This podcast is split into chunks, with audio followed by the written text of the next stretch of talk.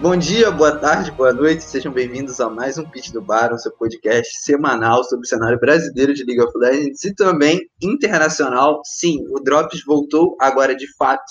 Teremos postagens semanais ou quase semanais sobre a LEC, nossa tão querida liga.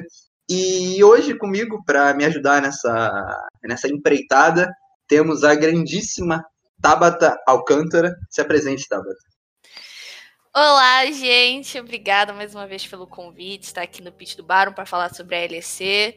E, né, como o campeonato já começou aí, algumas novidades, algumas coisas boas, algumas coisas ruins, e vamos falar sobre isso. É, vocês podem estar se perguntando por que o Caio não está apresentando, que geralmente é ele que apresenta e eu que comento, mas ele teve problemas pessoais e não pôde participar dessa gravação, portanto, como o Brunão fez o pitch do Baron na semana passada, eu farei o Drops essa semana. E antes de começarmos a falar sobre a semana da LEC, que teve bastante coisa, vamos introduzir a palavra dos nossos patrocinadores, ou do caso do nosso único patrocinador, que é a Riverly, é, que é uma casa de apostas. Ou seja, quando vocês forem apostar, sejam minimamente conscientes. É, e você, ao utilizar o link do pitch do Baron, no, que se encontra no nosso Twitter, você ganha 10% de desconto no primeiro depósito e usando, e usando o código WELCOME100 você ganha um bônus na, no seu primeiro depósito. Ou seja, é só ganho para você, você usa, ajuda a gente e ainda ganha é, benefícios na sua, no seu primeiro depósito. Além disso, se você utilizar o nosso link e comprovar o depósito, você poderá participar do quiz do Pit do Baro, que acontecerá na semana que vem, que, que dará camisas ao vencedor, do, dará camisas de times de esportes, claro, do Brasil, para o vencedor. E então é só vitória para você, só vitória para gente. Use o nosso link e é isso. Agora, indo para a semana da LEC, quero saber de você, Tabata, quais foram as suas impressões iniciais, as impressões que te afetaram de cara sobre essa primeira semana e sobre o, e sobre o decorrer do campeonato? O que, que você espera aí? Então, essa primeira semana, assim, é, foi boa demais para a gente ver alguns erros do ano passado que ainda estão sendo cometidos por algumas lines que não sofreram muita alteração. E as, as novidades, né? Os jogadores novos e as lines novas indo muito bem. É, coisa que eu não esperava os novatos se saírem tão bem assim. É, principalmente os jogadores ali da Jungle, da Jungle, né? Os novos jogadores, tipo Elioia, da, da Mad Lions, Lanzara, da Astralis. É, achei, no geral, é, essa, esses novos talentos aí da, da Django indo muito bem, não, não abaixar a cabeça para os junglers antigos.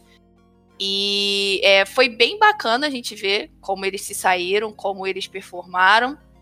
E também é, achei, é, no geral, que os rookies das outras lanes também foram, é, foram muito bem. Eles conseguiram é, realizar uma boa estreia, não se acometeram muito pela, pelo nervosismo.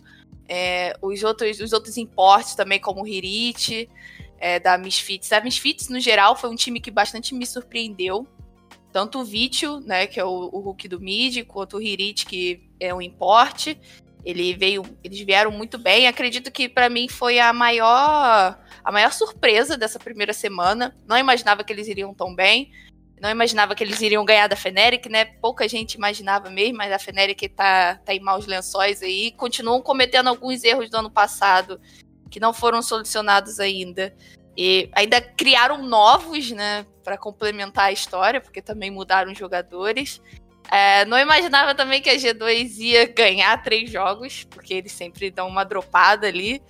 É, foi, foi bem, assim, não esperava isso. Isso é bom, não sei até que ponto, porque quando a G2 perde, a gente sabe também que depois eles voltam muito mais fortes. Mas jogaram muito bem.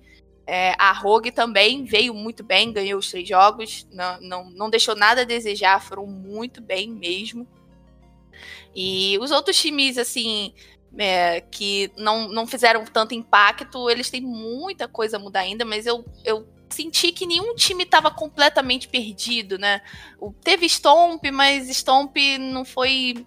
Foi Stomp mais de, de mecânica, de, de jogadas individuais do que em tudo em si. Não dá para ver que ah, esse time aqui vai ir muito mal o campeonato todo. Não, eu acredito que todos eles têm uma, uma capacidade bem grande de evoluir. Eu sei que isso vai acontecer bastante ao longo do campeonato.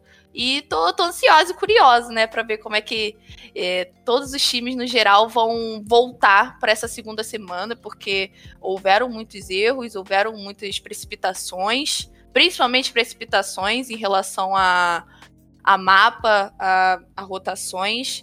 E eu gostei bastante de como os times se portaram em relação aos novos itens, né? Principalmente aos itens míticos. A maioria deles, não todos, é, souberam, souberam como administrar o, o primeiro spike do item, é, souberam como fazer isso, quando fazer, né? É importante quando fazer, que você não pode forçar alguma coisa quando o outro time já está com o item mítico à sua frente, que isso é muito burrice.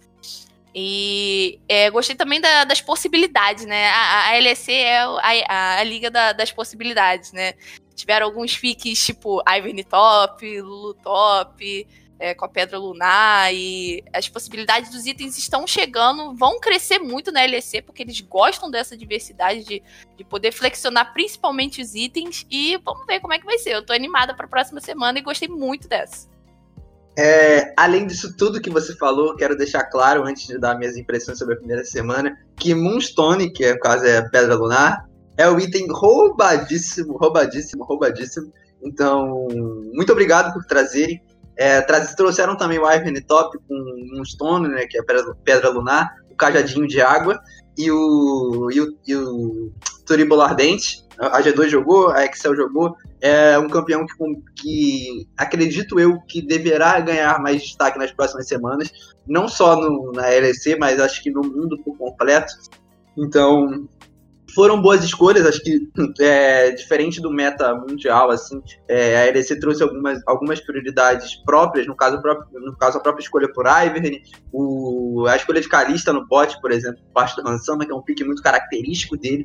Então, nessa primeira semana nós vimos também é, escolhas regionais sendo, sendo, sendo trazidas por parte das equipes europeias, e além disso tudo foi uma semana muito equilibrada no aspecto geral, né? Não teve nenhum time tão à frente dos outros dois, tirando o G2 e Rogue, acho que mais a Rogue. Os jogos da Rogue foram mais unilaterais do que os jogos da G2, mas a G2 também dominou seus adversários. Mas tirando esses dois times, no mais, todo mundo teve jogos extremamente equilibrados, e não só jogos equilibrados, mas jogos onde é, você não conseguir, conseguir apontar o vencedor antes da própria partida, porque, claro, é natural que esse processo aconteça, levando em conta que são line-ups muito novas, line-ups formadas por rookies, então é natural que esse equilíbrio no início do campeonato aconteça, até porque todo mundo está se desenvolvendo, os jogadores estão se desenvolvendo, os times estão se conhecendo, processo de curva de evolução ainda vai acontecer no decorrer do campeonato, então foi uma semana muito equilibrada, e acho que para essa segunda semana esse tema vai se manter, e também não só nessa segunda semana, na terceira também. A partir daí, nós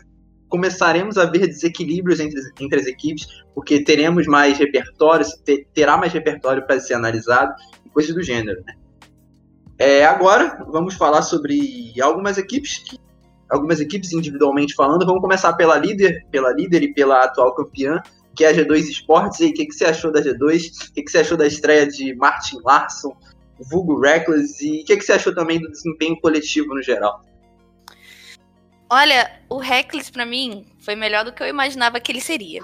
Eu não imaginei que ele encaixaria tão bem, né? Por ver também o, o Perks é, não se dar tão bem assim nos últimos, nos últimos dias, né? Nas últimas partidas que ele jogou pela G2. Não imaginava que o Reckless ia se dar tão bem. E ele se deu muito bem, além do meu esperado. Eu gostei muito, muito, principalmente da atuação dele com o Mickey X. Acho que foi o que mais se destacou no time, foi a bot lane. É e eu, eu, eu nunca vi é, o, o Reckless se sentir. Eu não sei, não é que claro que, né, Faneri, que ele sentia à vontade, mas eu senti uma coisa meio diferente, senti que ele estava mais confiante. Eu acho que principalmente essa mudança, mudança é uma coisa muito boa, né? Não, claro que nem sempre. Mas normalmente mudança deixa as pessoas animadas. E eu vi o Reckless numa animação assim, ele estava jogando muito bem. Ele performou muito bem ao lado do Mickey X. Pra mim, o Mickey X foi, assim, o cara da G2 nessa semana. Ele pegou, acho que, dois MVPs dos três, né? Que eles ganharam as três partidas. É, eu gostei muito da atuação dele, gostei muito da, da, coordenação que eles tiveram, os dois juntos, né? Eles tiveram um bom tempo de treino, provavelmente, para fazer tudo isso. E, no geral, é, eu achei que eles fizeram um trabalho muito bom de visão ao longo do mapa, que foi uma coisa que a gente viu é, variar assim ao longo da semana. Alguns times fizeram um bom trabalho de visão, outros nem tanto. Eu achei que a G2 foi um da, dos caras que foi pro bem, né, pra parte boa desse trabalho de visão. No geral, conjuntamente, eles trabalham, trabalharam muito bem, assim como já eram conhecidos, né? A G2 sempre foi conhecida por esse, por esse jogo explosivo, deles trabalharem juntos e continuaram. E outro ponto também é que, normalmente, principalmente em começo de campeonato, assim, a G2 é, da, tirava uma boa vantagem, conseguia impor o jogo e depois deixava o inimigo passar, né? Fazia os famosos trolls, né, da G2, dava se estendia demais, dava kill à toa. E aí esse esse essa semana a gente não viu. Apesar de do jogo contra a SK, que foi no sábado, a, a G2 começar bem, dar uma deslizadinha, mas logo se recuperou. A gente não viu a G2 realmente dando vantagem para os outros times igual eles fizeram. Eles atuaram muito bem é, na, na, no objetivo da comp que eles tinham, principalmente numa comp de pick-off que eles fizeram. Eles atuaram muito bem na visão para poder realizar esses pick-offs. Eu gostei bastante desse trabalho. E é, os drafts também, né? É um ponto muito importante da G2. Sempre foi um, uma, uma coisa muito forte deles. O Grabs, como sempre, é um técnico muito bom na hora de desempenhar os drafts. Foi, foram drafts muito bons mesmo. Teve uma hora que passou a calha ali pro Caps e ele, nossa, ele, ele, ele ainda acabou funcionando como weak side ali naquele jogo, mas ele, ele, se, ele se virou muito bem. Eu gostei muito dessa atuação dele de Akali, bastante mesmo. É, acredito que, não sei se vai passar, né? Porque a gente vê que a Akali tá, não tá passando direito. Acho que na LEC, essa primeira semana, ela passou algumas vezes mais do que os outros. o começo dos outros campeonatos. Então, não sei se vai continuar assim, porque daqui a pouco a gente muda o patch também, daqui a duas semanas. Entra uma outra questão, né, que é o campeão novo, que eu acredito que vai ser bastante usado nessa LEC. Ele se demonstrou ser um campeão meio frágil, mas que dá bastante dano, bem do estilo do, do Yankos, né, um campeão carry. Ele pode aparecer em outras lanes também. Acredito que ele vai aparecer no topo. Acredito que ele vai ser um flex tanto pro Under quanto pro Yankos. E daqui a umas duas semanas a gente deve ver isso. E individualmente, como eu já falei, para mim a, a, a bot lane da G2 foi a, sim, a, a, a, que, a, melhor, a que melhor performou diante a todos os outros jogadores do campeonato. Eu, eu não sou clubista, Mentira, só um pouquinho. Mas dessa vez é sério. É, eu achei que eles foram muito melhor do que a maioria do, dos outros jogadores. Principalmente o Reckless. Ele jogou. Ele teve um jogo de Jin, que foi contra a Excel. Que, nossa senhora, é, ele jogou muito bem. Eu nunca tinha visto um jogo de Jin daquele dele. Ele sempre, sempre vi ele mais atrás, e tudo bem que a G2 estava ganhando, né? Tava impondo ritmo, e ele jogou muito bem, muito bem. Ele não precisava é, ter tido aquela performance toda boa, porque a G2 já estava na frente, mas ele foi muito bem, muito bem mesmo. No geral, todos os. Teve o Gragas do Under também no primeiro dia contra a Magic. É, eu vi ele extraindo 100% do campeão ali. Achei que ele entendeu bastante da mecânica do campeão. E assim, pra G2 é, é só elogio. Não via nessa primeira semana um erro tão forte. Igual a gente via nas primeiras semanas, as outras primeiras semanas da G2. É, acho que ela faz parte ali. Teve, teve duas partes, né? Nessa primeira semana. Os times que, que continuaram realizando os erros do ano passado e os times que a gente viu uma mudança. Eu acho que a G2 entra nesse âmbito da mudança, apesar da line-up não ter mudado muito, mas já fez muita diferença e parece que o time tá bem mais confiante. É, três aspectos sobre a G2 que que sobressaíram na minha visão essa semana. O primeiro foi o ponto individual, individualmente foram muito bem todo mundo. Não teve um jogador que teve atuações ruins. O Under foi muito bem, o jogo de Gragas dele foi incrível. É, o Yankees também fez uma semana super sólida. O Caps é, dispensa apresentações. Acho que também nessa. Né, ele, inclusive, o Caps nessa primeira semana foi o jogador que, na minha visão, passou mais despercebido. Ainda assim, jogou bem, mas não fez coisas que nós esperamos do Caps em si, mas também jogou bem. O Reckless e o, e o Mickey X, como a Tabata citou, foram excepcionais. Então, assim, individualmente a G2 me pareceu muito é, muito centrada, muito coesa, é, é, errando pouquíssimas decisões em nível individual. Então, foi, foi é uma estreia que para o torcedor da G2 é bastante é bastante gostosa, por assim dizer, porque geralmente a G2 tende a perder nas estreias. É, nos anos anteriores foi assim, então é bastante positivo pensar que esse time está num nível individual já muito bom para o início do campeonato. Outro aspecto que me, que me impressionou um pouco foram os drafts, e foi uma tônica do draft da G2, é a escolha de, de AD Carry no, na, segunda, na segunda rotação, não. Depois da segunda rotação de bans, é algo que não é tão comum no meta atual, levando em conta que as escolhas de AD Carry são feitas ou no first pick do Blue Side, ou no, na primeira volta do Red Side, ou na segunda volta do Blue Side. Geralmente as escolhas de AD Carry são feitas nessa posição, porque não temos tanto AD, tantos AD Carries assim para ser, serem jogados no meta, e além disso, os AD Carries são picks prioritários porque eles também são muito fortes atualmente, que é o caso da Caixa. E as respostas para a Caixa geralmente também funcionam e são escolhidas na, na primeira, nas primeiras rotações. O caso do Afírios, por exemplo, até a própria MF. Mas a G2 não, a G2 optou por, por colocar o, o Reckless numa situação onde ele escolhe o AD Carry dele no, no nas segundas, na, nas segundas rotações de, de, escolhas, o que eu acho bastante plausível até para gerar um conforto grande pro, pro jogador. O Reckless escolheu se vir no primeiro jogo, não é uma carry tão comum atualmente, mas é um pique, um de extremo conforto dele, que quem acompanha ele há mais tempo sabe, é, é um pique de extremo conforto dele. Então, essa escolha do draft da G2 me, me impressionou um pouco. É, e o terceiro ponto, que para mim é super importante, foi a coordenação. Me pareceu um time super coordenado, pro pouco tempo que está junto com o Reckless, né? Porque é um time que o núcleo de, de quatro jogadores permaneceu, mas a, a, a alteração do Reckless veio para a equipe para substituir o Perks. E ainda assim, o time foi muito coordenado, o Reckless foi muito ativo nas ações, porque ele jogou com dois AD Carries que precisam de, de atividade, caso da Sivir, o caso do Jin. E ele foi muito bem também. É, o time foi muito coordenado, o jogo de, de Jin TF por parte da G2 foi muito bem executado. O, geralmente o TF usava a carta, o Reckless vinha com com a skill que dá, que dá rooted, e aí depois prosseguia os C6. Então, assim, o chain CC da G2 foi muito bem jogado e a coordenação para buscar as lutas também. Então, para um time que, que trocou um jogador muito importante, que era o Perks, e colocou o Reckless, em tão pouco tempo estar tão bem coordenado e individualmente estar tá no nível muito alto é assustador para essa primeira semana. Claro, é, não vamos dar overreaction sobre essa primeira semana da G2, mas foi, uma, mas foi uma primeira semana que anima muitos torcedores e é justo, é justo, enfim. Então é isso. Deixa eu te fazer uma pergunta, Podela. Você ah, acha que a Serafine, a gente tem visto a Serafine aparecer bastante contra a Caixa, principalmente aqui no Brasil. Você acha que o Reckless é um cara que jogaria de Serafine?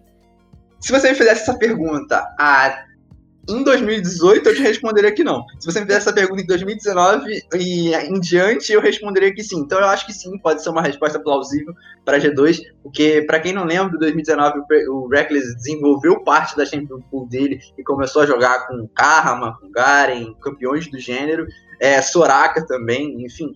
Então, acho que hoje sim pode ser uma resposta plausível para G2 caso, caso queiram testar. E eu acho que, que pode encaixar sim uma boa resposta. E levando em conta que também a G2 tem dois perfis de carregadores no mid e no top, né? Um de, uhum. é um uhum. top laner super versátil, mas ele é um ele pode exercer tranquilamente essa função de carregador, e o Caps é um carregador com característica. Então, poder usar Serafine no bot acho que é uma artimanha para G2, que eles teriam com certeza com Perks, e acho que com o Reckless também, porque ele é um cara que a partir de 2019 começou a criar uma versatilidade gigantesca na Champion Pool. Então, acho sim justo que, que, que a G2 tente, e acho que vai que vai ser um pique que das próximas duas, três semanas poderá aparecer por parte deles. É isso. Então, prosseguindo, vamos para a líder empatada, por assim dizer, que é a Rogue. Também venceu suas três partidas na semana. E qual é a sua visão sobre esse time que você ama tanto, Tabata? Me, me diga. O que dizer da Rogue, né, cara? Nossa, sem palavras, assim muito bons, né? Caramba. Eu não gosto muito deles, não, mas realmente não tenho que. Não, não tenho que falar mal. Eles não demonstraram nada de errado. Eu tenho só uma crítica, porque é uma crítica pessoal mesmo, uma coisa pessoal minha. Eu não gosto da campeã calista nesse meta. E, assim, apesar daquilo que você falou no começo, realmente é um pique muito de conforto do Hansama. Ele se amaram muito bem. É, acredito que foi o time mais proativo da semana. Eles tiveram mudanças significativas, principalmente ali no bot. O Vander, inclusive, tá jogando muito no outro time, na Misfits. E o Trimby, né, que é o novo suporte, eu vi ele um. Ele, de, ele ficou um pouco. No começo, assim, ele ficou meio acuado, depois ele passou a, a assumir a melhor posição, acredito, principalmente nos dois últimos dias. É, é, bacana. E a topside também, eu particularmente não sei dizer se o fim é melhor ou pior, que o, o. É, então, porque eu não gostava muito do Fina, que ele não via ele indo bem, principalmente no, na, na parte do Mundial ali do ano passado. Mas não sei dizer se ele também não performaria tão bem agora, porque o meta tá bastante alterado do ano passado. Mas é, acho que o topside, no geral, da, da Rogue tá bem mais versátil, tá bem mais. É, o, o Finn tinha uma champion pool muito pequena, parece que o nome, né, a gente já conhece, né, que ele joga com bastante coisa, isso é muito bom para Rogue. É, e as votações, assim, foram impecáveis, votações em momentos muito apropriados, com controle, divisão, né, uma, uma característica muito boa da Rogue, que perpetuou, né, que eles eles trouxeram isso desde o ano passado. É, composições que eles que trouxeram composições também que foram que, for, que foram muito fácil de economizar, de economizar, de acumular o, o, recurso, principalmente no Hansama. Nesse jogo de Calista, eu lembro que ele ficou muito tempo sozinho no bot, levando barricada, e é um estilo deles, né? Eles gostam de deixar o Hansama, vai lá, pega seu recurso, depois você junta com a gente, e fazer essa proteção para ele. Eles mantiveram isso também.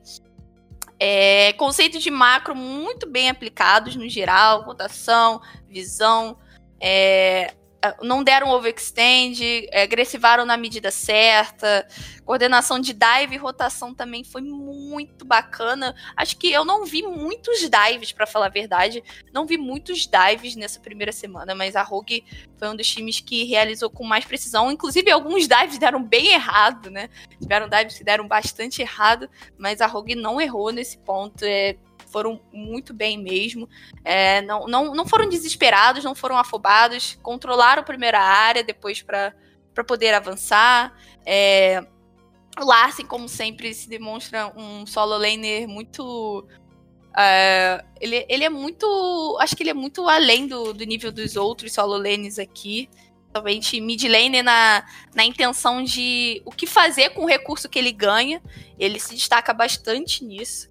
É, ele consegue acumular recurso que o time dele propõe. A Rogue é muito boa em fazer isso, em deixar os carries fortes. E ele conseguia fa fazer uma coisa boa, ele não, não se perdia, né? Uma coisa que os mid lanes, no geral, os mid lanes da liga, né? Excetuando alguns, não conseguem executar muito bem. E junto com a G2, né? Assim como a gente falou, foram os únicos times que ganharam as três partidas. É, eles trabalharam muito bem o spike do, dos itens, que eu acho que é o ponto forte desse meta, né? O spike dos itens míticos. Eles trabalharam muito bem, é, fazendo os objetivos, é, procurando, né? Buscando os objetivos depois desses itens ou antes dos, do time inimigo ter. É, é, trabalho, eu acho que no geral os times estão trabalhando bastante pela bot lane, trabalhando bastante pelos AD Carries, daí vem, né, a prioridade dos AD Carries primeiro no draft. E eu vi eles sendo um dos poucos times que trabalharam bastante bem essa parada do, do spike do item da DC com a rotação para bot lane. E, infelizmente, não queria dar essa notícia, mas a Rogue vem muito forte aí. Infelizmente, porque eu não gosto dele. É, não entendo até hoje o seu hate na Rogue, mas não vamos discutir sobre isso, porque já discutiu isso há bastante tempo não vem ao caso nesse momento. É, eu quero falar por parte sobre a Rogue, acho que desde a mudança do Odoamene até a atuação nessa primeira semana. É, o Finn é um top laner que eu gosto bastante, apesar da atuação dele no segundo speed do ano passado não ter sido uma das melhores. Ele é um cara que, quando chegou na LSC, é, chegou com a característica de carregador. Ele é um cara que ficou conhecido na, na liga, na, no cenário europeu por ser monoclad, depois ele acabou se desenvolvendo para para outros tipos de, de campeões e tudo mais, mas ele ficou conhecido como Monoclad e Então ele é um, um, cara que, por característica, tende a ser carregador. E o Odomini, além de ser muito experiente, trazer essa bagagem com ele para um time que tem jogadores, que tem alguns jogadores muito jovens, que é o caso do Inspired do Lars, que tudo bem, vão para o seu segundo ano profissional, mas ainda são bastante novos. O, também tem o Tribe que está estreando, então assim, é, ter o Odomini no top é uma é um seguro para eles em questão de liderança muito importante. Mas além disso, o Odomini é um cara que consegue exercer a função de big side com maestria. Ele em toda a carreira dele esteve realizando essa função. Se você pegar, por exemplo, a H2K de 2016 que foi para o Worlds, que tinha ele na line, na line up, era um time que jogava mais para o bot side em torno do, do Forgiven e do Vender depois na, no Schalke também, o time jogava em torno do upset. Então, assim, ele sempre esteve nessa situação de ser o weak side do time, então é, acho que em casa, casa perfeitamente com o playstyle da Rogue, que é o segundo ponto que eu quero tocar, que tende a deixar o Hansama numa situação de.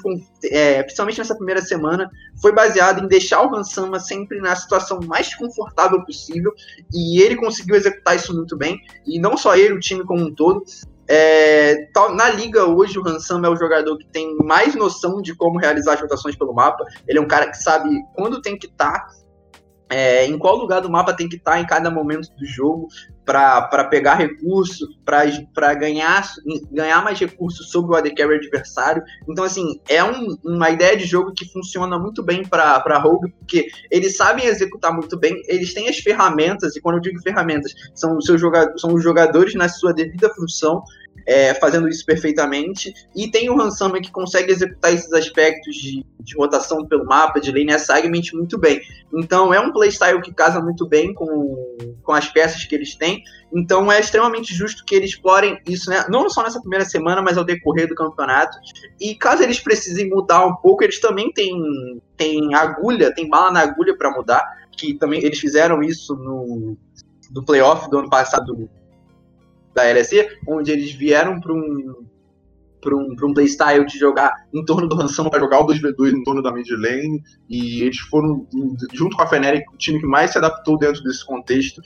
Então é um time que é, consegue ser versátil, mas tem identidade muito bem definida, e acho que isso é importante, principalmente na fase regular. Agora falando sobre o Larsen, é muito importante deixar claro aqui que o que aconteceu no ano passado no Mundial foi um erro de percurso foi um desvio de percurso. Ele não joga daquela forma. O Larsen é incrível.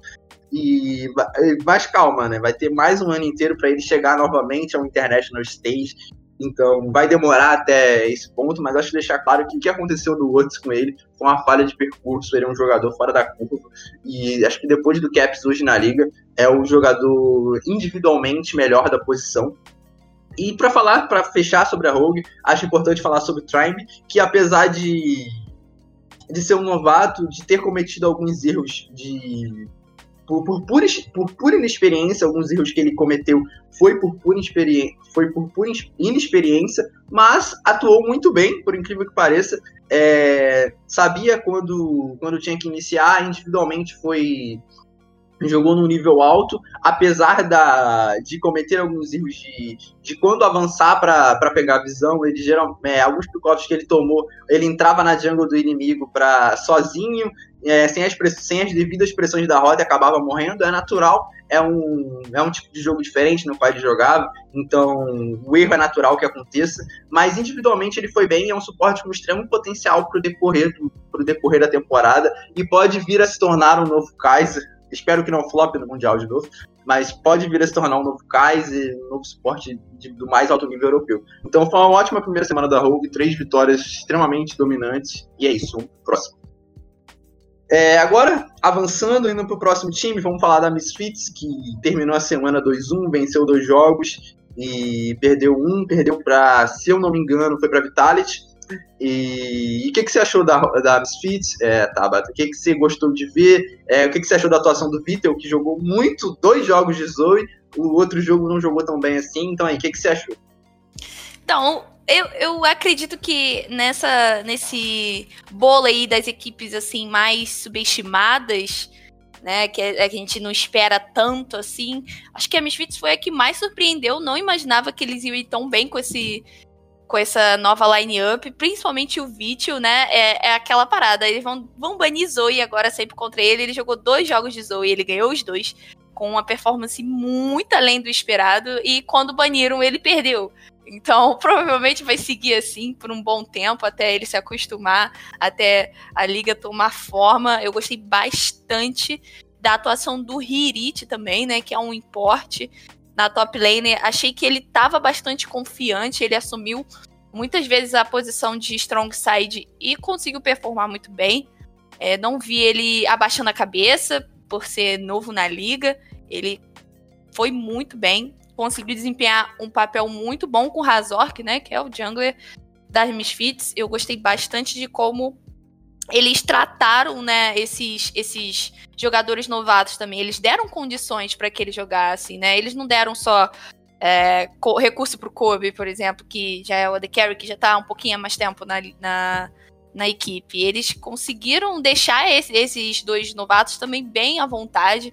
Eu gostei bastante de como eles jogaram, principalmente contra a Fnatic, que eu acreditei que não iriam ganhar, né? Era o primeiro jogo da, da da super semana da, dos dois times. É, eu não achei que a Fnatic ia ir tão mal, ia ser tão punida, porque na verdade acho que o ponto foi esse. A Mifits puniu muito bem a Fnatic. A Fnatic deu. Enfim, a Fnatic é uma caso que a gente vai falar depois, mas tá, o negócio tá tenso para lá pro lado deles.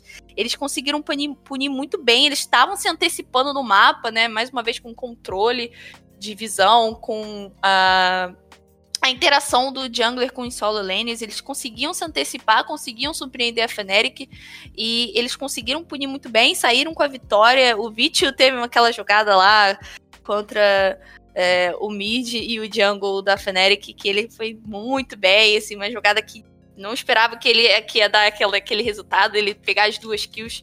Ele tá jogando muito bem, acredito que ele vá se desenvolver também pro resto da, do resto do campeonato, porque ele só viu ele jogando bem com um campeão até agora, né? Ele jogou com dois campeões diferentes em três jogos.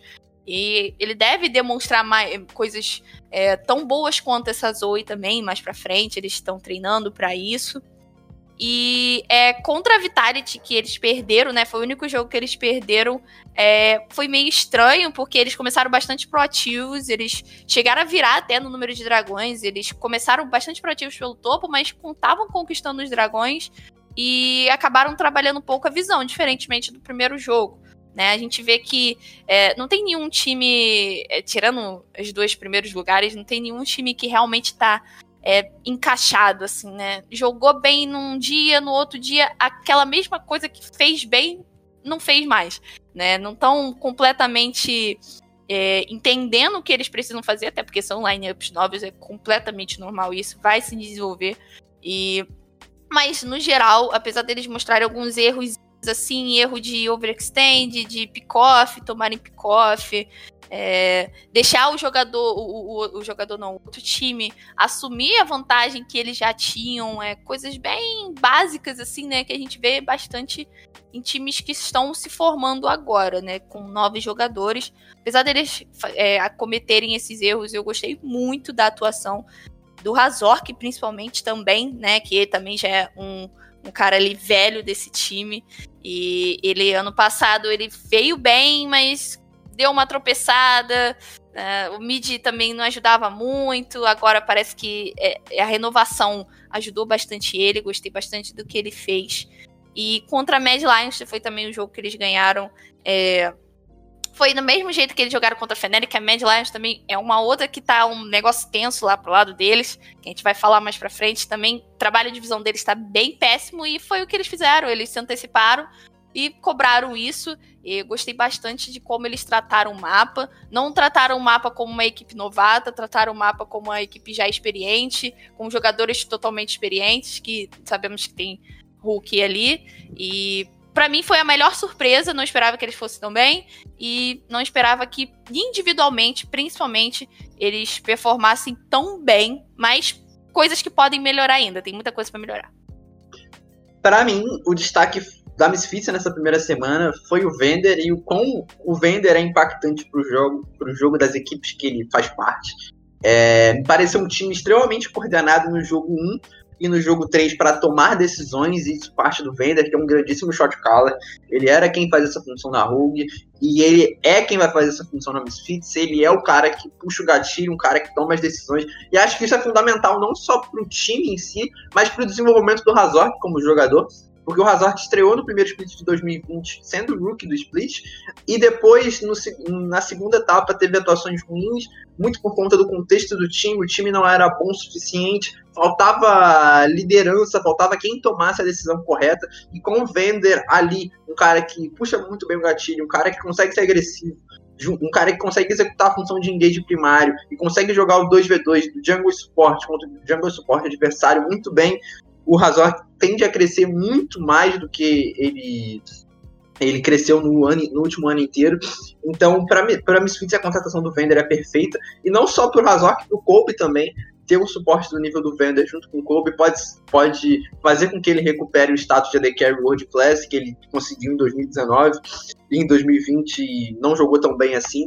É, a atuação dele de Vayne foi bastante competente, apesar do apesar daquele vacilo crasso no, nível 2 que ele cometeu. É, foi um jogo extremamente competente por parte dele. Ele é um jogador que tem Vayne como um pique de conforto. Tá 7 é um pique que ele jogou 8 partidas e venceu 7. E pode ser mais recorrente ainda para Misfits, porque além de ser um pique de conforto para o Kobe, é um pique que vem se tornando uma resposta para Caixa é, muito, nas ideias, muito nas ideias de scale e coisas, e coisas do gênero, porque o Deft jogou também na, no jogo de HLA e Brian. Foi um pick que o Deft escolheu também, a, a Vayne contra a Kaiser. Então pode ser que se torne uma escolha mais recorrente para Misfits. E o ponto mais interessante desse aqui para mim vai ser, vai ser observar a evolução do Vitor ao decorrer da temporada. Não acho que o jogo dele de Victor foi ruim, foi o segundo jogo dele, eu falei brincando aqui no, no início. Não, claro, não foi tão bom quanto não foi tão bom contra os jogos dele de Zoe, mas o jogo de Victor dele foi bastante competente até. Ele estava contra uma composição que tinha muita ferramenta, muitas ferramentas para dar o collapse no meio, ou seja, convergir no meio, engajar muito rápido na mid lane. Isso fez com que ele tivesse grandes dificuldades para jogar, levando em conta que o Milika, que era a condição de vitória do time naquele momento, e a, Misfit, e a Vitality jogou muito bem em torno dele. Então, assim, é, não acho que ele foi mal de Victor, mas ver a evolução dele ao decorrer da temporada vai ser o ponto mais interessantes dessa Misfits para mim. No mais, foi um time que me surpreendeu muito positivamente. Não esperava atuações de tanto alto nível do Hirit, é, sendo sincero, mas me, me, me, me, impressionou também positivamente. Então é um time que nessa primeira semana é, me impressionou positivamente, tem muito a crescer, levando em conta esse contexto da evolução do, do junto ao Fender, o Kobe recuperando seu status de AD Carry World Class e o Vittel evoluindo como um rookie num time que só tem num time que, apesar de ter o Razork como, como jovem jogador, né, indo para o seu segundo ano competitivo, o Vittel é o único novato. Então, assim, ele tem um contexto positivo para crescer e acho que, que isso será o ponto mais interessante de se observar na equipe ao decorrer da temporada. Tem mais algo para falar, Tabata? Não, você completou tudo. Eu esqueci de falar do Vander também, que é um jogador que eu gosto muito. Que eu vi ele sendo diferencial ali na Misfits, acho que ele é boa parte desse sucesso que eles tiveram na, nessa primeira semana e você disse tudo. Ele é um shot caller muito bom. Agora, progredindo, avançando, vamos falar da Fnatic, Team Fnatic, que teve algumas mudanças, perdeu o grandíssimo atirador lendário Reckless, e que foi para o maior rival, ironicamente assim como o outro jogador, que eu não quero citar, que vai causar desespero nos fãs da Fnatic, e, e, trouxe o, e, e trouxe o Nisk para substituir o Nemesis. E o que, que você achou dessa Fnatic na primeira semana? Enfim, foi, foi, tiveram jogos bastante confusos, sendo sincero. Foi isso realmente, porque foi bom você falar isso, porque a Fnatic não perdeu só o Reckless, né? Ela perdeu também o Nemesis e parece que ele era boa parte, né, dessa segurança da equipe de ser o shot caller, né? A gente não via ele performando muito bem, principalmente nas últimas partidas que ele participou pela Fnatic. Mas a, a, a perda dele foi muito um impacto, parece ter sido um impacto muito grande pra Fnatic, né? E cometeu uns erros pra Misfits, que o Kobe tava de Zaya, né? E ele tava de Kai'Sa. Ele cometeu uns erros medíocre, né? Com a saída do Nemesis do Reckless, parece que isso piorou eu não vejo, assim, é, o self-made deve ter tomado um pouco é, essa responsabilidade maior ainda, né, agora. E eu não vejo, não sei como a Fnatic vai sair dessa história. Eles é, têm esse erro já há bastante tempo, parece que não solucionou. Outra questão também que acaba tá acaba ligada com essa tomada de decisões é a, a, o trabalho de visão deles também bem medíocre. Não vi nada de impactante nesse trabalho de visão deles. Eles não conseguiram colocar bem, tanto que foi por isso, né? Que eles perderam tanto para pra Misfits contra pra Rogue. A Rogue foi até um, um stompzinho ali, né? Eles não tiveram nem como jogar direito. Mas contra a Misfits, eles não trabalharam essa visão e foram muito bem punidos. É, eles estão com bastante problema de tomada de decisão, assim como eu já comentei, e acaba que tá ligado com o controle de mapa. Se você não tem controle de mapa, se você não tem controle de visão, como é que você vai fazer uma boa decisão, né? E tá, tá muito difícil lá pro lado deles. Eu espero muito que eles venham melhores para essa, pra essa nova semana. É, parece que nada funcionou para eles, né? Tanto quanto dive, iniciação de luta, eles conseguiam uma kill, mas aí tomaram, tomavam três, né? Não sei, parece que eles estavam bem perdidos na, na questão, principalmente shot caller mesmo. Estão sentindo falta do Nemesis, estão sentindo falta do Reckless, estão um pouco ali. Parece até novatos, sabe? Tiveram uma atuação meio de novatos, mas claro que não foi tudo ruim, né? Eles. No último dia, que foi no domingo, eles se recuperaram bem. Apesar de é, a gente vem aí, eles jogaram primeiro contra Misfits, que é um time que tá vindo bem, contra Rogue, que dispensa comentários, e depois vieram contra Schalke, que, assim, para mim era obrigação. Até porque se eles não ganhassem esse jogo contra Schalke, eles seriam o único time da liga que não iam ter ganhado pelo menos um jogo nessa semana. E, e essa situação pra Fnatic, acho que é, abalaria muito mais os jogadores, principalmente os fãs, né? Que é uma organização tremenda da Europa. Então, eles conseguiram se recuperar e individualmente foram muito melhores contra a Schalke e ganharam. É, parece que os erros de macro eles começaram a prestar atenção, a saber, porque eles estavam cometendo os erros que acho que eles nem sabiam que estavam cometendo. E agora eles sabem o que eles estão cometendo. Principalmente nesse último jogo eles mostraram isso, conseguiram dar uma uma melhorada, mas é, nos outros dois jogos, principalmente questão de tracking do jungle, eles não sabiam e mesmo assim forçavam jogadas. O Hilliseng teve uma jogada bem estranha que ele fez. Eu não sei se foi contra a Rogue, eu acho que foi contra a Rogue. Que ele, ele foi para cima, nível 2, assim, sem saber onde o jungler tava, o inimigo tava. Ele tomou um gank e morreu, assim. Não sei por que ele fez aquilo, não tinha visão. Eu não sei como é que tá funcionando a comunicação dentro da Fnatic, mas parece estar tá bem conturbada a comunicação lá. É, então, vamos por partes. É, a Fnatic, apesar do primeiro jogo, do primeiro jogo não, apesar do terceiro jogo ter sido bem sóbrio por parte deles, é, os outros dois não foram. Eles tomaram decisões completamente doentias em todos os aspectos e a falta do, do Nemesis causa é, essas tomadas de decisões piores do que o normal. A Fnatic já era um time que individualmente tomava decisões ruins por conta do, do, do é, Sangue e às vezes entrarem em situações é, péssimas dentro do jogo, mas coletivamente, quando o time estava centrado, é, tendia a tomar boas decisões por conta do Nemesis. O Nemesis era o shot caller. É, existem vários e vários jogos incríveis da Fnatic que o Nemesis orquestrou do nível 1 até o nível 18. Eu não preciso, posso lembrar aqui de TES e, e Fnatic jogo 2. É, é, SKT Misfits, aquele jogo de Vegar do Nemesis, que também foi ótimo. Foi um jogo que o Nemesis é, foi ativo focalmente, do nível 1, nível 18. Então, assim, ele era um cara que, apesar das críticas, tinha um papel muito importante, que era de ser o shot caller, de tomar decisões coletivamente. E, e, com a, e com a perda do Nemesis, alguém vai ter que tomar essa função. E eu, sinceramente, não vejo quem possa tomar essa função nessa, na Fnatic por enquanto. Porque, levando em conta o Self-Made, apesar de ser um grandíssimo jogador, e jogou muito no terceiro jogo, inclusive, ele é um cara pouco ativo vocalmente no jogo. Então sobra para mim, olhando como espectador e como cara que se propõe a falar da liga, é, falar do Hillsang ou do Gui para tomar essas decisões de shot call e como, como o Yamato Cannon vai desenvolvê-los para tomar essas decisões dentro do jogo. Mas no mais, a falta do Nemesis vai fazer falta para a Fnatic, principalmente nessas três primeiras semanas, e, e, e, principalmente nesse ponto de tomar decisões coletivamente. Teve, teve um lance, foi no jogo contra a Rogue, se eu não me engano, não lembro qual foi, que eles ganharam a fight no Rio, eles poderiam ter ido reto pro Dragão, mas não, eles decidiram realizar um overextended e simplesmente morreu todo mundo e a Rogue ganhou o jogo ali. Uhum.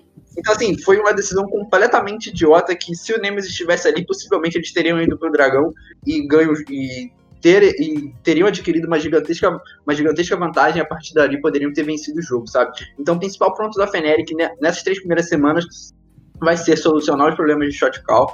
Quando isso estiver organizado, creio que possa se tornar uma equipe competitiva, porque individualmente tem ótimos jogadores. O Nish, que apesar de tudo, fez uma boa primeira semana, é, individualmente falando. O Selfmade também, o jogo 3 do Selfmade foi fenomenal, foi fenomenal. Para mim, ele não ter vencido, acho não, na real ele venceu, não lembro se ele venceu, mas ele, na minha visão, foi o MVP daquele jogo. É, jogou demais, ele é um dos poucos caras. Eu até tuitei que ele, para mim, é um dos poucos caras do planeta que é a personificação do Jungle Carry.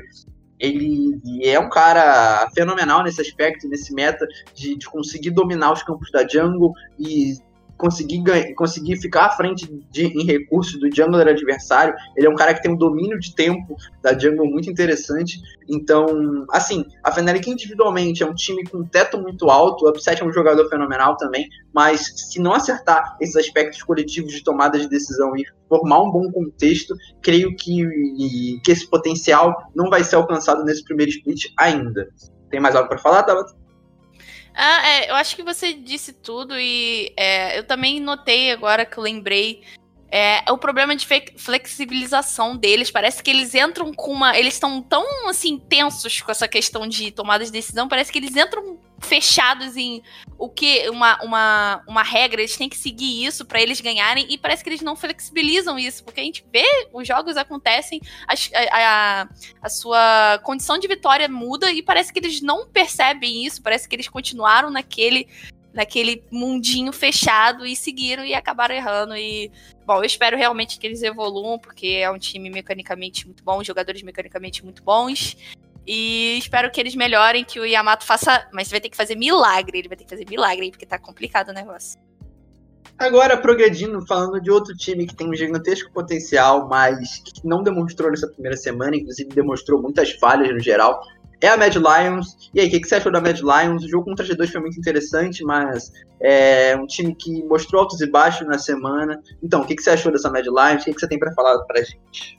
Então, a Mad Lions é, assim, um time também que tá no fundo do meu coração, eu gosto muito dos jogadores de lá. Eu sempre torci bastante por esse time. Mas é, é assim como eu citei que tem dois, dois grupos né, nessa primeira semana, aqueles que tão, se mostraram bem dos erros passados e aqueles que não se mostraram bem. A média, infelizmente, está no grupo de que não se mostraram bem, que continuaram com os mesmos, mesmos erros do ano passado. É, porque eles tiveram um auge muito bom, assim, uma coisa inesperada. Eles chegaram a ser líder ano passado, né? Ficaram ali brigando contra a Rogue, né? A Rogue acabou sendo superior, é, mas eles foram muito bem por muito tempo com aquela line-up. E aí eles começaram a pecar muito em relação à visão, né? E acabou que esse ano eles começaram e estão do mesmo jeito, né? Forçando jogadas sem visão, é, realizando é, umas, umas lutas meio tortas. É, principalmente ali no primeiro jogo contra a G2, assim como você falou, foi bem é, interessante a maneira como eles fizeram um draft, é, fizeram uma Tristana no mid, que realmente é, botava pressão naquele TF, não deixava ele rodar o mapa da maneira que ele gostaria, né? Com, sem perder muito recurso. Mas é, aí, beleza, fizeram, fizeram feijão com arroz, conseguiam fazer isso com um TF, aí a Tristana simplesmente se matou depois, né? Deu um troll, foi levar uma torre e se matou. E é, foi realmente essa parada da, da questão da, do controle do mapa. Eles não sabiam se podiam ficar ali, mas eles estavam, né? Mas, no geral, é, tem uma coisa muito boa da, Fe, da, da Feneric, não, da Mad Lions, que é a participação do Elioia. No geral, eu tô achando os junglers rookies desse split muito bem. Eles estão indo muito bem. É, tanto o Elioia quanto o Zanzara, Tanks, eles estão indo muito bem, foram muito bem nessa primeira semana. Não esperava que eles iam se portar tão bem desse jeito. O Elioia foi bem, mas eu ainda senti que ele estava, claro, um pouco acometido ali, um pouco com medo. Não, ele tem uma característica muito forte de carry que não conseguiu desempenhar muito bem. Né, também pelas condições do time ali também não foi fácil. E o Armut, que era, assim, acho que uma das, das performances mais esperadas da liga, porque a gente via que ele, ele por muitas vezes foi carrasco dos, dos times brasileiros lá na Turquia. E agora ele tá atuando numa liga major, né? Isso é muito bacana a gente ver uma pessoa saindo da, de uma liga minor e indo pra uma liga major. E ele pega uma, posição de destaque, né? Ele não, eu não vi ele se acometendo em momento algum. Ele jogou para cima, ele jogou como strong side, ele, ele teve um jogo que ele, se eu não me engano, foi até o destaque que ele jogou de Atrox, inclusive foi a única vitória.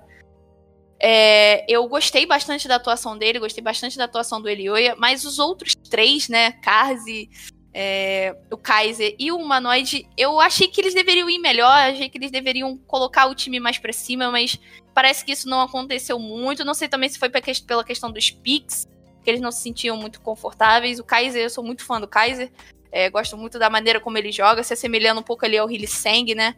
E não vi ele sendo tão impactante assim.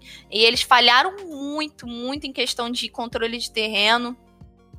É, eles, acho que eles foram proativos até demais. Eles precisavam ter esse cuidado, né? Assim como a Feneric teve um pouquinho desse problema de. Pouquinho não, um pocão, né? Problema de controle de mapa, eles também tiveram. Achei que eles se assemelharam bastante nos erros.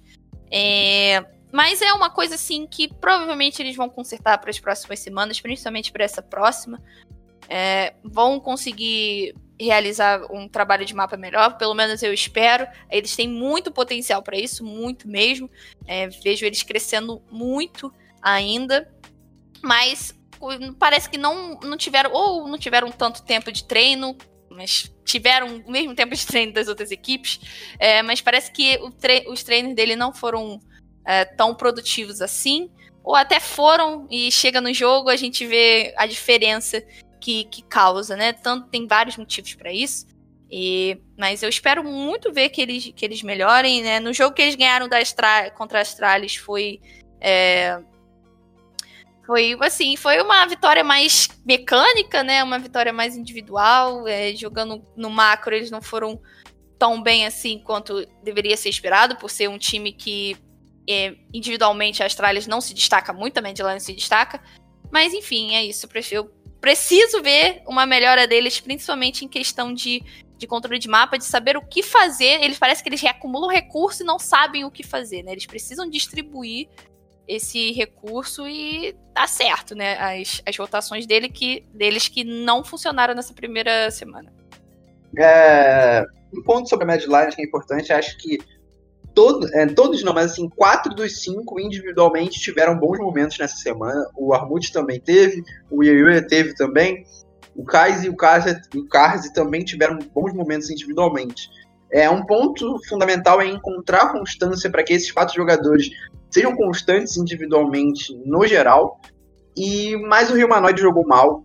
É, os três jogos do Rio Manoide foram tenebrosos. O jogo contra a G2 foi perdido por conta dele, inclusive. Ele continuar na side por, com a rota do meio não pressionada para ele, com a equipe dele não podendo dar cobertura e ele não se atentando ao reset do suporte adversário. Foi um erro crasso, inclusive, que sinceramente não deveria ter sido cometido por um jogador do nível dele, que já jogou dois mundiais. É um cara que na liga é um dos melhores mid laners do, do campeonato. Então, assim, é, é duro vê-lo cometer erros do gênero e ele precisa também é, se tornar ativo individualmente, se tornar é, constante individualmente. Falando sobre o aspecto coletivo da, da Mad Lions, um ponto importante foi quão mal eles usaram a visão para vencer o seu jogo, para vencer o seu jogo não, para vencer o jogo contra as Astralis, eles basicamente do minuto ao 21 ao minuto 27 ficaram basicamente rondando o Barão, é, avançando visão e não transformando a visão ou seja, controle territorial de visão em visão eficiente, ou seja, eles não faziam nada com aquela visão. Eles avançavam a rota, avançavam as rotas, avançavam a visão e não conseguiam, por exemplo, beitar um Baron, não conseguiam puxar o gatilho. E sabe, é, falta esse também esse domínio do aspecto coletivo, do aspecto macro, de como usar as waves para criar vantagem numérica e conquistar pickoffs falta essa noção de como usar a visão de forma eficiente para, por exemplo, beitar um Baron e ganhar o jogo numa teamfight.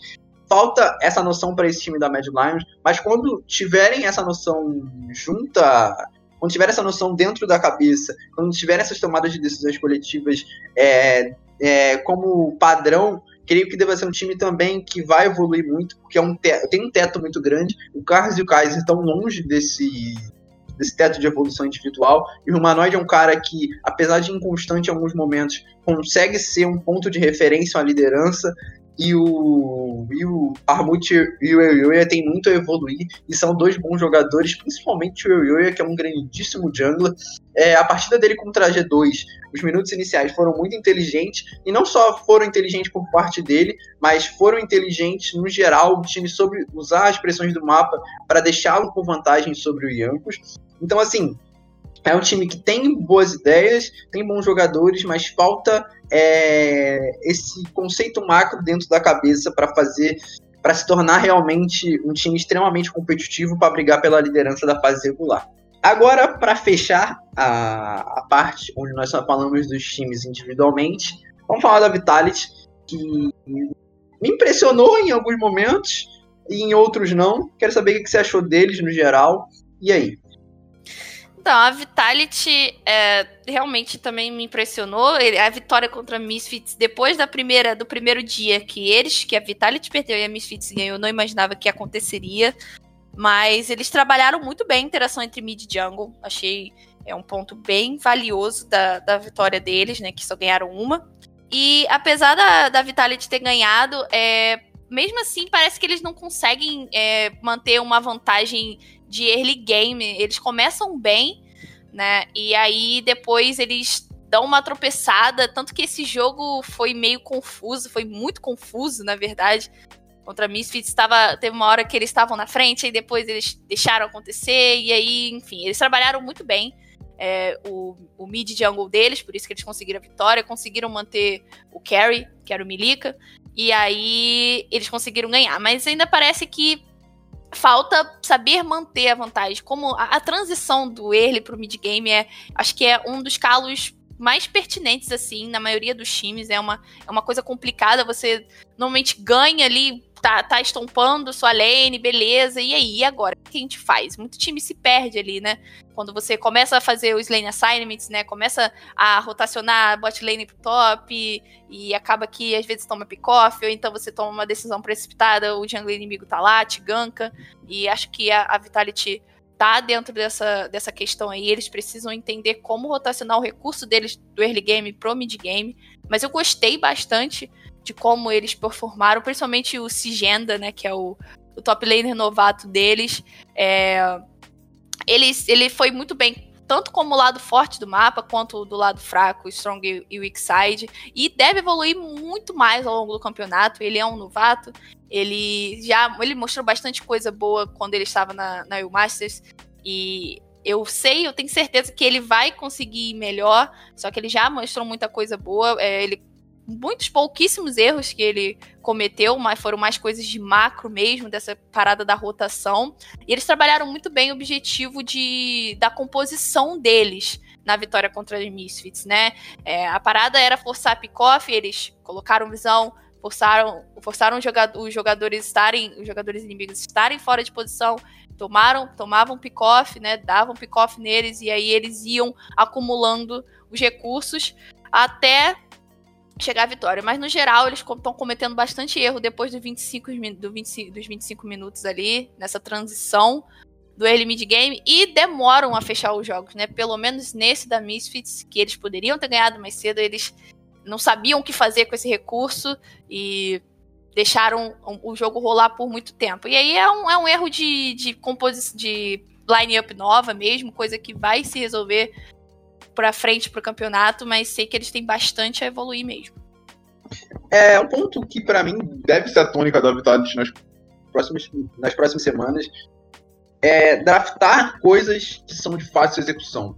Porque eles são um time individualmente bom. O Skins teve uma semana fenomenal, mas ainda batem muita cabeça na hora de tomar decisões, na hora de conseguir fechar jogos. Foram três jogos. A Vitality poderia ter saído nessa semana 3-0, que não seria nenhum absurdo, mas por conta da dificuldade em transicionar do olho para o mid-game, fez com que eles perdessem os jogos ainda, sabe? Então, o principal para a Vitality talvez seja executar, é, draftar composições na qual eles conseguem executar facilmente. Como assim? O jogo, o jogo que a equipe venceu contra a Misfits, os jogadores tinham na mão ferram muitas ferramentas, muitas, mas quando eu digo muitas, são muitas ferramentas para puxar o gatilho. E isso facilita muito a transição do early para o mid-game e, e, e ampliar a vantagem em torno disso eles tinham, se eu não me engano, quatro ferramentas que poderiam servir como função de engage primário. E então ter essa, essa, essas peças, ter essas peças para si, principalmente numa equipe nova que bate muita cabeça na hora de tomar decisões, é fundamental. Então acho que para as próximas semanas a Vitality deveria apostar em composições de fácil execução para que consiga é, ganhar casca, ganhar cancha num, numa coletivamente entre os cinco, ter um entrosamento melhor entre os cinco, para que quando for executar composições de, de mais difícil ideia, já ter, já ter uma certa coordenação para que, que assim possa vencer seus jogos. Eu acho que parte da, do desafio do Duque nas próximas semanas é fazer com que esse time se coordene e, e draft em torno dessa coordenação com posições de fácil execução. A partir disso, a Vitality vai, vai ser um time competitivo.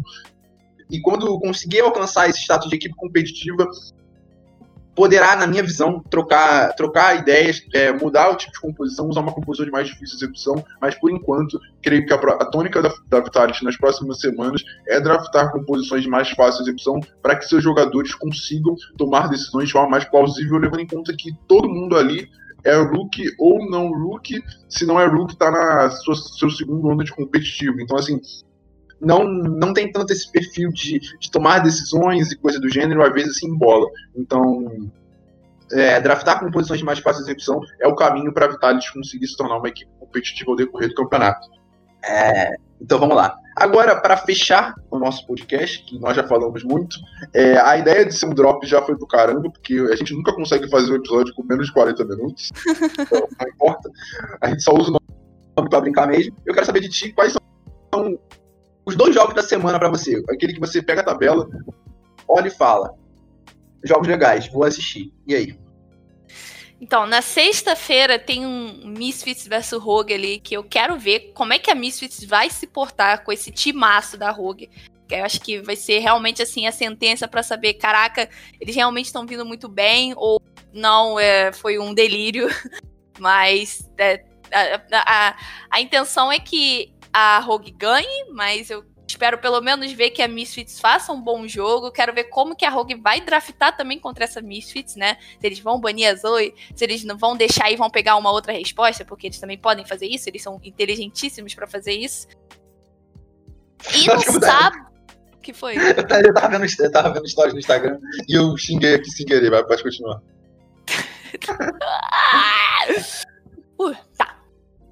Sábado, é, tem a. Acho que as duas equipes que a gente mais desca descascou aqui vão jogar contra, que é Fnatic e Mad Lions. Inclusive, deve ser o jogo da semana, porque é o último jogo do sábado.